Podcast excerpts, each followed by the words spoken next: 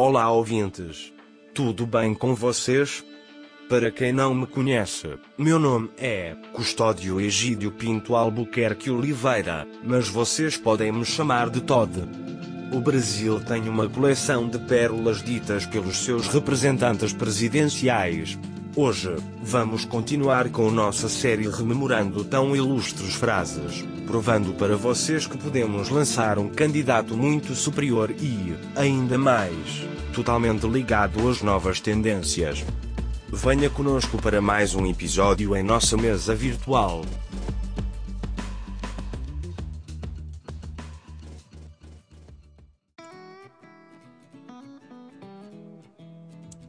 É isso aí, senhores. Hoje eu não vou nem fazer introdução, cara. Eu sei que tem muito material pra gente poder pra gente poder conversar. então, eu não vou nem fazer introdução, vou direto pro boa noite, pessoal. Tudo bem? Tudo certo e você, Zaratos? Tudo de buenacha. Isso aí. E aí, o cara amigo Eros. Bom dia, Como boa estás? tarde, boa noite, boa vida, como os senhores estão? Acredito que bem. Nos siga nas redes sociais, arroba Agregadores, o Facebook Café com Agregadores, no YouTube também Café com Agregadores, e bora falar disso aí, porque hoje tem assunto pra caramba, porque separamos um personagem icônico dessa nossa série aí que não podia faltar, e se você tá acompanhando todos os nossos episódios, já sabe quem é. Exatamente, companheiro. Ainda digo pra você que hoje o episódio vai ser de cachaça, cara. Hoje vai ter cachaça do começo ao fim. Mas com uma condição. Com uma condição. Ah. Que seja 51. É, não, não- tem que ser 51 velho barreiro, né? Sem querer fazer propaganda aí. Mas 51, se quiser, paga nós. É, Velho Barreiro Verdade. também, tamo aí, tá? E, ó, E falando em bebida, hoje eu quero começar com uma, cara. Eu quero começar com uma. Quando perguntaram pra esse para esse nosso ilustre ex-presidente, né? Se sendo ele um representante da esquerda socialista, né? Se ele então acabaria com as fábricas de refrigerante e lanchonetes americanas, né? Já que um dos principais potes defendidos por Luiz Inácio Lula da Silva era justamente a, a, a desamericanização do Brasil, né? Achava que o Brasil baixava muito a cabeça para os Estados Unidos. E quando perguntaram isso para ele, a resposta foi: Eu adoro Coca-Cola e meus filhos e netos adoram McDonald's. Caramba. Fim a. Esses caras Ah, né? inventam cada uma pra. pra. Posso falar lacrar, não? Pode? Não, não, po- não pode, Pode, não. por favor, fale. Não posso, não? Não, pode sim, pode sim. Não, acabei de falar. Essas pessoas querem lacrar. Só se você lacrar com K. É verdade, cara. Lacrar com K, é verdade. Lacrar com K. Boa, boa, boa. É, Essa foi a tirada mais Entendedores entenderão. né? Essa vai ficar. Essa vai, vai ser uma. essa vai ser uma frase nossa agora quando, quando vierem com lacração, vai dizer que lacrar com K. Exatamente. Continuemos. Bora. Tem alguma aí, Eros? Quando ele foi. Ah, deixa, detalhe, né? Eu sempre falo o nome inteiro dos, dos presidentes, né? Exato. O nome dele é Luiz Inácio da Silva. O Lula foi acrescentado posteriormente. Exatamente. Ah, ele dizia, numa vez que ele foi visitar a capital da Namíbia, ele soltou a pérola: nem parece África.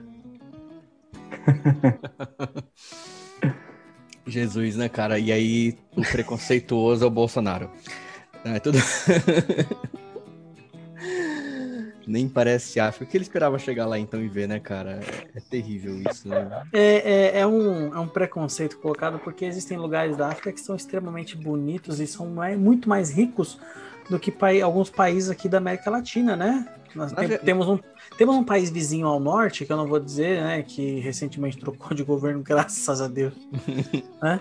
Que tava tendo muito refugiado. Não sei se você lembra de uma história parecida. Eu não vou falar, não vou citar nome, não vou falar que era a Venezuela. É, existem países assim que na África que tem um PIB maior do que o da Venezuela. Né? Cara, então, eu, eu posso falar pra você uma coisa muito. Sendo mais sincero ainda com você, é, muito brasileiro gosta de falar do PIB do Brasil, mas como um todo, né? O PIB absoluto, né? Então, como o Brasil é muito grande, o PIB absoluto é muito alto. Mas se você pensa em PIB per capita, que é onde você realmente mede se as pessoas estão, estão ganhando mais ou menos, convido vocês a conhecerem as Ilhas Maurício, na África. E, e vocês vão ver o quanto essas pessoas ganham mais e vivem melhor do que a gente aqui no Brasil. É um país relativamente mais rico que o Brasil por conta disso. Na África. É, tipo assim, a, a vida, se ela fosse medida em dinheiro, meu amigo, você pode ter certeza que viver em Nova York seria o pior pesadelo de qualquer pessoa. Sim, verdade. Aí detalhe, tá? As Ilhas Maurício, elas, elas tiveram um, um, crescimento econômico muito grande nos últimos 50, 60 anos, tá? Depois que se livraram das ditaduras. Fica a dica. Vamos lá. Próxima frase. É, essa aqui, os amantes de português vão adorar. Sou filho de uma mulher que nasceu analfabeta. Cara, que incrível isso. Coincidentemente, minha mãe também nasceu analfabeta, cara. É a minha também, cara. Vai ver que foi por isso que ele. Que, acho que as pessoas que se. né? Poxa, porque minha mãe também nasceu analfabeta. Que incrível. A minha também. Paz. Olha que coincidência. Que coincidência, né, cara? Significa que você, meu cara, Ben, com certeza poderá ser um presidente. É, sua, sua candidatura já foi lançada mesmo, agora é só esperar as glórias. Tá fácil, e tá fácil. Tá, tá fácil. Não precisa tá de muito, não precisa de muito. Tá fácil, tá fácil. Agora, essa frase é preocupante. Hum. Fui agora ao Gabão aprender como é que um presidente consegue ficar 37 anos no poder e ainda se candidatar à reeleição. É, isso porque ele não tinha nenhuma intenção de permanecer no poder, né? Preocupante, no mínimo, né? Não, no mínimo. Não, e, não, e, e, não é, e não é pelo Lula em si, cara. É, agora, falando de uma maneira geral, Exato. eu acho que qualquer ser que monopolize o poder. Claro, a gente não está falando de monarquia, porque a monarquia é um outro tipo de raciocínio quanto uhum. a isso. Agora, numa democracia, né? Onde. A, democracia, acho que é o grego, né? É, uma definição grega para democracia é sistema político onde o povo acha que manda. Exatamente, é, é isso mesmo. É isso mesmo. E... Atualmente é isso. e se você pensar democracia, não funciona com grandes grupos, cara. Sempre vai ter muita gente descontente e muita gente descontente pode fazer muita besteira. Então, enfim, acho que se alguém que tenta se colocar no poder por tanto tempo, intenção boa não tem.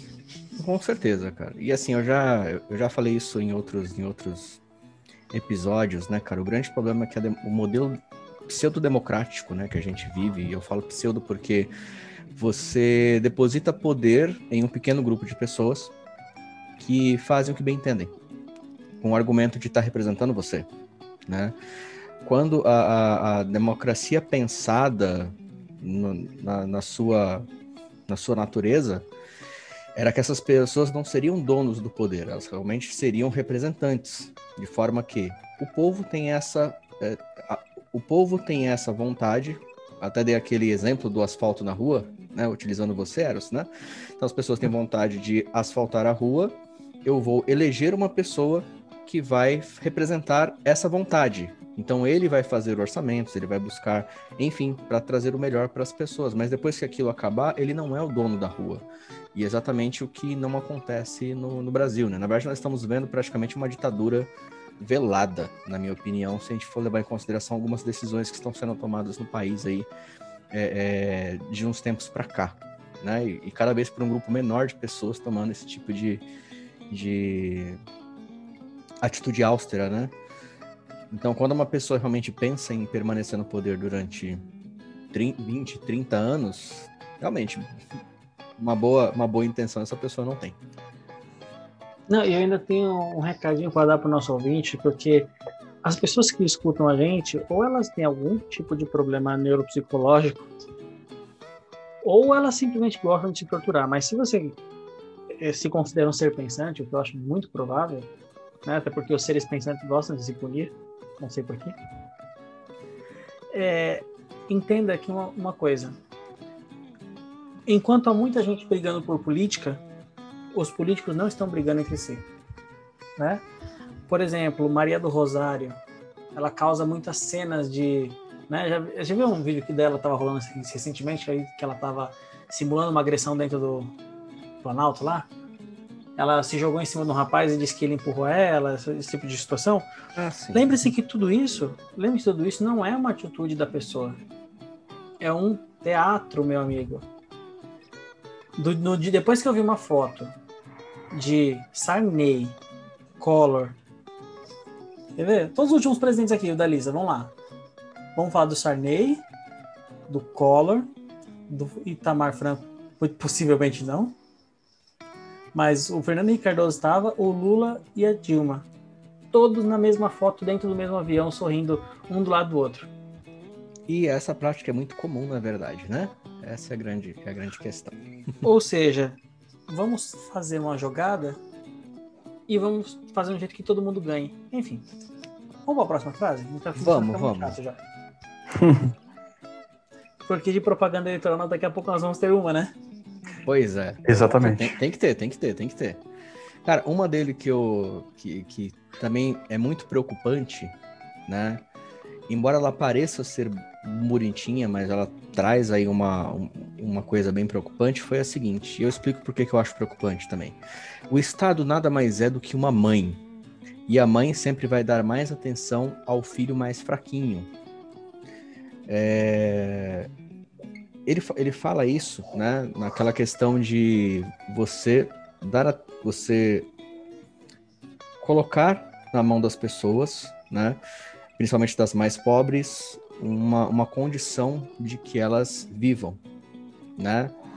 É, e até aí, apa- aparentemente, a frase não parece ter nada demais, né? O problema é que é, quando você fala de um Estado fazendo isso, da forma principalmente com o que foi colocado, você incentiva a fraqueza. Porque você não tem uma mãe educadora, você tem aquela mãe que mima.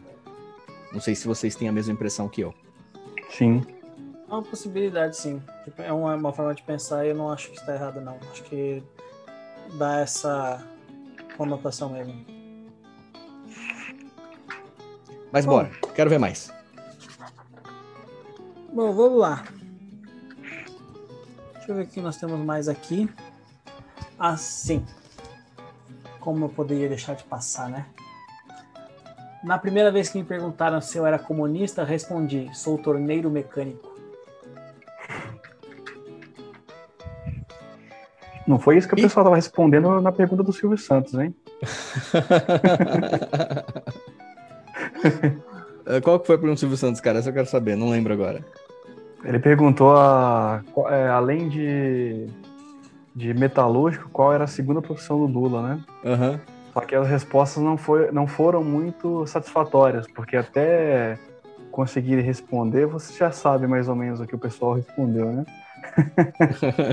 ah, nos exemplos, vai, nos exemplos, por favor. nos Não, não aqui, aqui eu não posso, mas. Por que não? Claro que V-. Vamos fazer o seguinte, então. Cara, que é Ele, seu, ele é não, não, ele, ele- não, ele não pode por conta do, do fato dele estar se candidatando e isso Ah, é poderia prejudicar verdade. a campanha. Mas, Verdade. mas vamos fazer melhor então. Vou fazer o seguinte, eu vou, eu vou dar uma pista então, né? Então não vou responder assim de pronto, mas vou dar uma pista pra você. Por exemplo, Ó, um- é, uma dica, estou... cara. Uma dica pra você não ser É. processado é sempre você colocar a palavra supostamente no começo, entendeu? Então, supostamente as pessoas disseram tal coisa. É simples. Vamos fazer isso então. Supostamente uma das primeiras pessoas disseram que a segunda profissão do, do ex-presidente era ladrão. Ah, era supostamente ladrão, né? Supostamente ladrão. Exatamente. outra, uma outra foi que foi que foi dito o seguinte, supostamente presidiário. Né? Mas aí tem, tem várias, né? Vamos continuar, porque se eu citar todos aqui, vai acabar o nosso Vai acabar com tempo, sua né? candidatura, né? Também, também. Vamos, Ah, mas, a- mas atacar o adversário também é uma forma de uma forma justa no Brasil de se concorrer à eleição. Schopenhauer fala isso, né? Vamos lá. Mas não aprendi com ele, não. Experiência própria, hein? Ah, ah, maravilha. Maravilha nesse caso. então.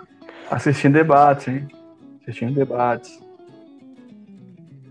Falando em Schopenhauer, deu vontade de tomar chopp. Tá, tá, tá muito quente hoje. Alguém lembrou disso, não? Né? Não, é que assim, eu já, mesmo. eu já acostumei tanto a ouvir o nome que, tipo, pra mim, quando eu penso em Schopenhauer, eu penso em pessimismo. Vamos lá pra próxima. Apanhei muito. Plantei.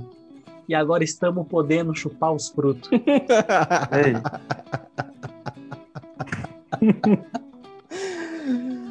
Eu entendi, Também, mas, mas não sei se foi a melhor forma de dizer isso. Ai, cara. Vamos para mais uma? Vamos para mais uma? Por favor. Ah, é, Aprendi a contar até 10, apesar de ter só 9 dedos. Para não. Que é para não cometer erros. Tá certo, pelo menos a gente sabe que ele consegue contar até 10, ótimo. Ninguém mais pode falar que ele, é um, que ele é um analfabeto, tá vendo? Que é um supostamente analfabeto. É, até porque a mãe dele era analfabeta quando nasceu, né? Pois eu vou é. fazer uma pergunta pra vocês. Vou fazer uma pergunta pra vocês, aproveitando o gancho aí.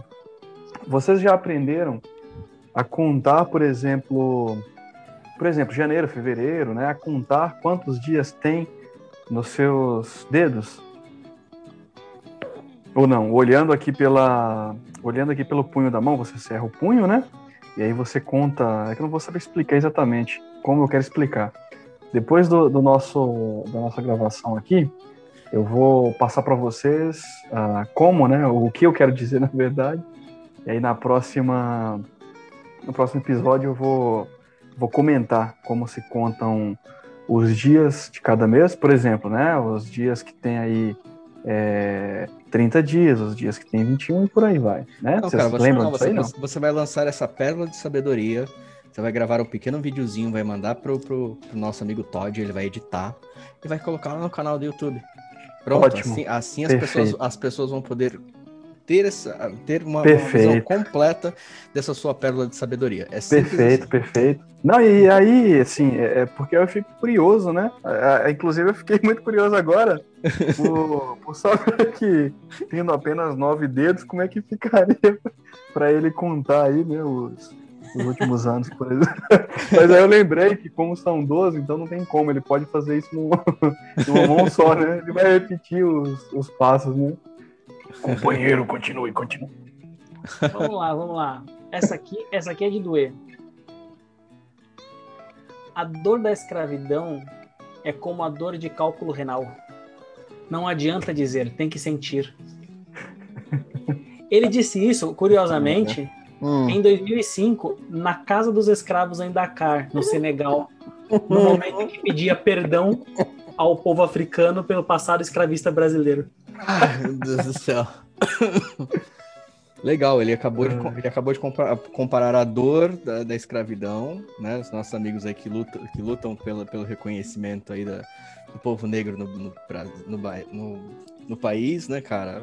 É simples, é só você comparar com cálculo renal, cara. Tá perfeito. Assim, a Lu- o, o Lula e a Dilma tiveram um problema muito, muito semelhante, na minha opinião, durante o governo, que era o uso excessivo de metáforas. Por exemplo, Hum. esse é um caso que você não pode usar metáfora porque você vai dizer uma coisa extremamente delicada, né? Você vai falar assim, olha, não basta você dizer que a escravidão doeu, né? Só Uhum. quem sentiu sabe o que é. Olha como fica muito mais interessante do que falar que é como uma cólica renal. É, né, agora você imagina, né, cara? Você, tipo, ah, olha só que interessante. Agora eu posso, com clareza, porque eu já tive problemas nos rins, né? É, quando as pessoas falam, você não sabe o que é ser um escravo? Claro que eu sei, eu já tive cólica renal. Opa, eu já tive uma infecção renal, meu cara, você não sabe. É, Eu, eu sei exatamente o que é isso, eu tenho lugar de fala. Exatamente. Olha só, mais uma aqui. Essa, essa aqui. essa aqui tá doendo em mim, cara. Fala. Momento merchandising, né? O resultado da economia esse ano não será uma Brastemp. Que droga, hein? Ai, cara. Ó, complementando aquela que você falou sobre, sobre, sobre escravatura, né?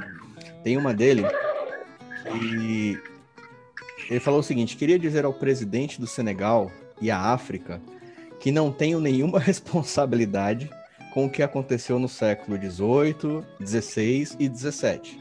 Ele falou nessa ordem. Mas penso ser uma boa política pedir desculpas e perdão pelo que fizemos aos negros. Tudo bem, só mostrou que ele realmente só aprendeu a contar até 10. Ele falou. enfim, né? Tudo bem, deixa pra lá. É, primeiro ele fala que não tem nenhuma responsabilidade, ou seja, tá tirando dele da reta, né? E assim, até a primeira parte, eu acho que até concordo com ele, né? Assim, a- nós não temos responsabilidades pelo que aconteceu no passado, é simples desse jeito, né? É, é até uma boa política, né? Você você demonstrar que você tem um- uma empatia histórica por aquilo. Mas eu acho que é muito mais digno você, ao invés de ficar o tempo todo rememorando esse tipo de coisa, é, você simplesmente fazer o que deve ser feito. É simples assim. Sabe? É, afinal de contas, qual que foi o objetivo real por trás disso? Além de mero populismo. Simples Verdade. né? Então, eu acho que, esse- eu acho que essa é a principal coisa. Além de populismo, não teve nada, porque realmente, querendo ou não, isso é passado. É, o que aconteceu, na verdade, não foi nem culpa, pode-se dizer, nem dos brasileiros, por assim dizer. Né? Porque os que Os nasceram. portugueses que fizeram. É, foram os europeus, né, que, que, que fizeram isso, e muito mais por uma questão de logística. A gente pode conversar sobre isso também numa, numa, outra, numa outra ocasião, do que realmente por, por racismo. E, obviamente, isso gerou um racismo, né, porque você tem ali uma, uma predominância de pessoas de pele clara que estão numa condição social mais alta, logo, e vai existir um preconceito sociocultural com pessoas é, de outra cultura que tem, tem uma condição na, que naquela ocasião era de subserviência. Né? Hoje, a gente sabe que não, na verdade, não é. Existe racismo, claro, não é tanto quanto muitas vezes a mídia propaga e os grupos ativistas, mas, enfim, isso é papo para outra, outra situação. Ah, e uma coisa também que eu quero deixar relevante aqui é o fato de essa medida populista, ela só tem uma função, né? Caso exista interesse político numa aproximação entre esses países. Uhum. E aí sim é um populismo cabido. É, eu vejo isso pode ser uma estratégia de mercado ou pode ser mais uma ação do lacrou com K. Exatamente, né? Exatamente. Então vamos lá, essa aqui vai deliciar vocês, Arthur. Eu tenho certeza que você vai dormir satisfeito hoje. Bora. Porque eu vou te dar data Ah, e local. lá vem, bora. Jamaica, Hum, 10 de agosto de 2007. uhum.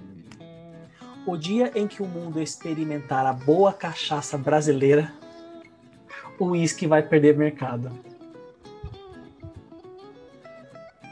Cara.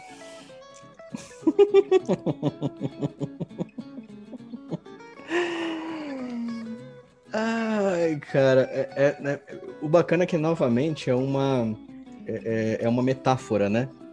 Porque ele não está se referindo realmente a, a, a cachaça em si, mas cutucando, cutucando justamente a Europa, né? Se você parar para pensar, né? Tipo, a hora que a América do Sul mostrar o que ela tem de bom, estamos esperando, É, né? Os europeus vão, vão se curvar, basicamente, né? Já Não, que na o- hora que o mundo vê Uhum. O que a América do Sul tem de bom, nossa, melhor ainda vai ser quando a América do Sul vê o que a América do Sul tem de bom. Eu acho que vai ser fantástico quando isso acontecer. Exatamente, é, exatamente. E como eu falei, estamos esperando, né? Estamos esperando que isso venha Olha, a mais uma. acontecer um dia. Mais uma do mesmo ano, tá? O cara Hum. falou em agosto, isso aqui foi em setembro, dia 14 de setembro.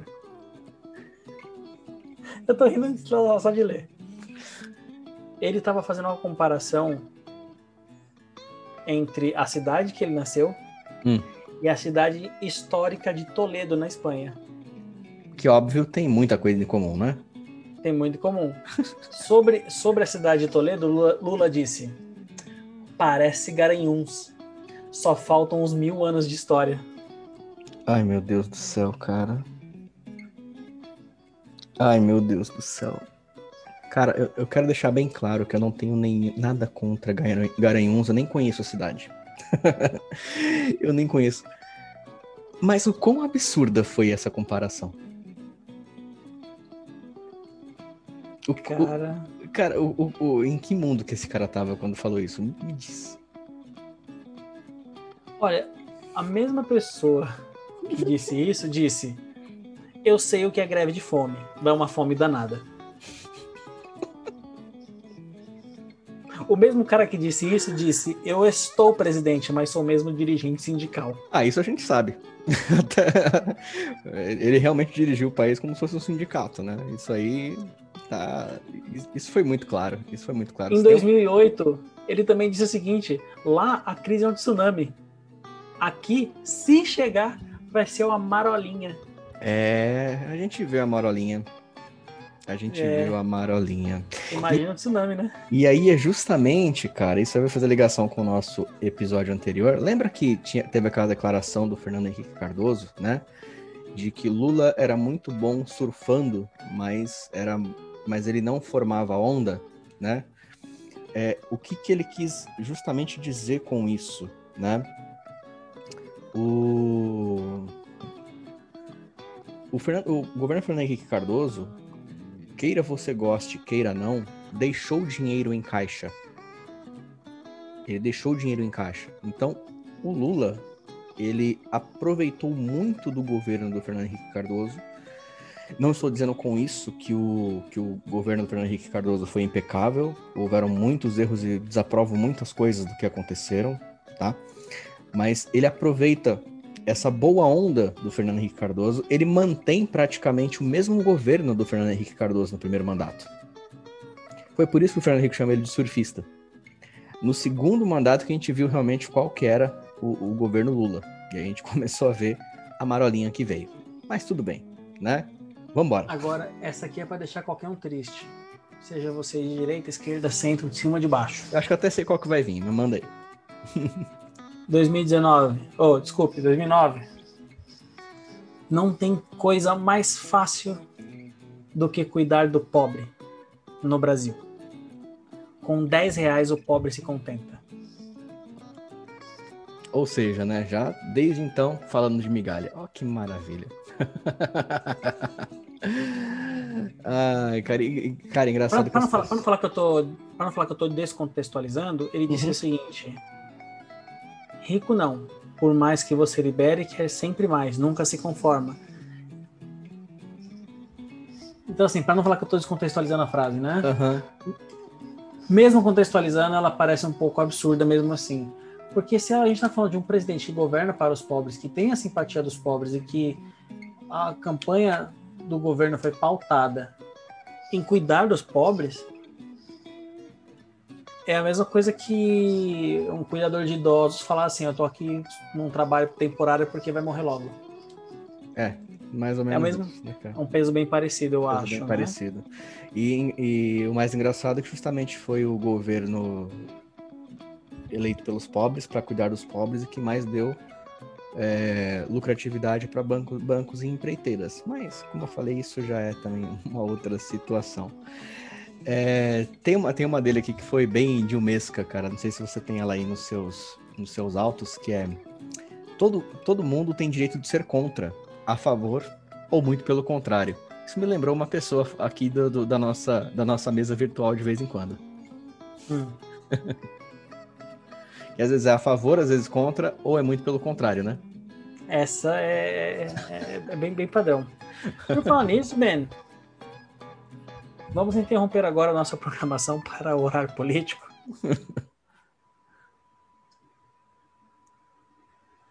Cadê o pronunciamento do bem? Eu disse interrompemos nossa programação para o horário político. Música, por favor. Lá Música. Caros amigos, ouvintes, colegas de mesa virtual, é muito importante que essa noite eu, estou, eu esteja né, participando com vocês de um debate tão produtivo. E hoje me veio na cabeça um diálogo que eu tive com alguns militantes de esquerda, né? E eu sempre achei bem produtivo uh, o debate, né? O diálogo. E eu, ao abordar um, um jovem rapaz, né? Um pouco, muito, um pouco não, né? Muito exaltado, ele me perguntou o seguinte: Ben, qual será a sua proposta para nós militantes de esquerda? E eu disse o seguinte: é importante questionar o quanto a consulta aos diversos militantes possibilita uma melhor visão global das formas de ação. Por outro lado, o aumento do diálogo entre os diferentes setores produtivos cumpre um papel essencial na formulação do investimento em reciclagem técnica. É claro que a contínua expansão de nossa atividade agrega valor ao estabelecimento do processo de comunicação como um todo. No fim, eu fui aplaudido por centenas de pessoas. E eu estou ansioso, né, muito ansioso, para que eu possa receber o título de presidente do Brasil. Vote 69, vote Ben Yeshua. Parabéns, cara, parabéns. Já palmas, ganhou, palmas, palmas, palmas. Já ganhou, já ganhou. Você será presidente não só do Brasil, você será presidente da América do Sul, quiçá das Américas Unidas. Com um diálogo tão bem feito como este aqui, não tenho dúvida, meu, meu caro amigo. Eu fui aplaudido. Agora eu faço uma pergunta para você. Vocês conseguiram entender aqui o que eu disse? Não. Perfeitamente, ficou claro, claro como água mais cristalina que brota das, das profundezas das minas de Minas. E eu estou falando, e eu estou falando isso aqui porque, porque é o seguinte, é, como vocês puderam reparar, né?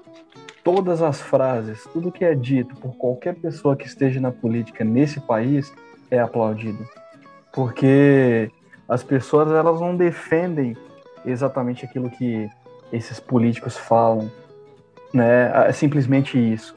É porque alguma coisa tem em comum, né? Eu posso falar, não? Fique à vontade, o espaço é seu. Presidente. Será que supost, supostamente eu posso dizer que o nível intelectual? supostamente creio que sim. supostamente. Então, então eu finalizo aqui o meu a minha participação. eu, te, eu tenho mais uma frase do, do, do Luiz Inácio Lula da Silva. Manda brasa. Que é uma daquelas que irrita os dois lados, né? É, a esquerda também é conservadora e tem medo do novo. Eu completaria da seguinte maneira: João Amoedo mandou lembranças. Entendeu? Olha, eu tenho mais três frases que são extremamente curtas e não podem ser passadas, tá? Por favor. Primeira, quando eu estava fazendo num discurso durante uma cerimônia que marcou o vigésimo ano da vigência do Estatuto da Criança e Adolescente, ele encaminhou um projeto de lei para coibir castigos corporais e tratamento cruel ou degradante contra os meninos e meninas uhum. dentro do ECA, certo? Certo. A frase que ele disse durante o discurso, totalmente descontextualizada, claro, mas essa merece ir para o ar, tá? Uhum. Beliscão dói pra cacete. é, é. Segunda frase, pra gente não perder tempo. Ele tava fazendo uma é, criticando uma, uma equipe de fiscalização no Rio Grande do Sul, lá em Porto Alegre, durante a construção de um túnel na BR-101, né? E a construção desse túnel ia impactar a, uma espécie anfíbia que tinha no local. E aí ele disse a seguinte frase: o país não pode ficar a serviço de uma perereca.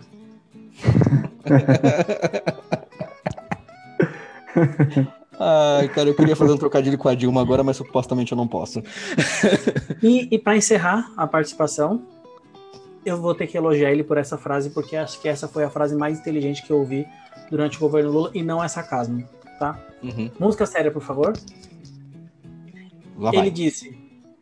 Ele disse: no, durante a participação no cabo eleitoral da Dilma Rousseff, ele disse: Vamos parar com esse negócio de não votar porque é mulher. Pare de ser besta, foi ela que lhe pariu. Sábio. Isso foi sábio. Eu concordo muito. Eu concordo muito. Enfim. Bom dia, boa tarde, boa noite, boa vida. Este foi o Café com Agregadores de hoje. É isso aí, pessoal. E Muito eu, bom. E, e, como eu prometi, né, na, no outro episódio, eu tinha que ter a resposta do Lula para o Fernando Henrique Cardoso. Eu sou justo, né? E qual foi a resposta ah, do Fernando Henrique? Qual, qual, foi a frase que o Lula destinou ao Fernando Henrique?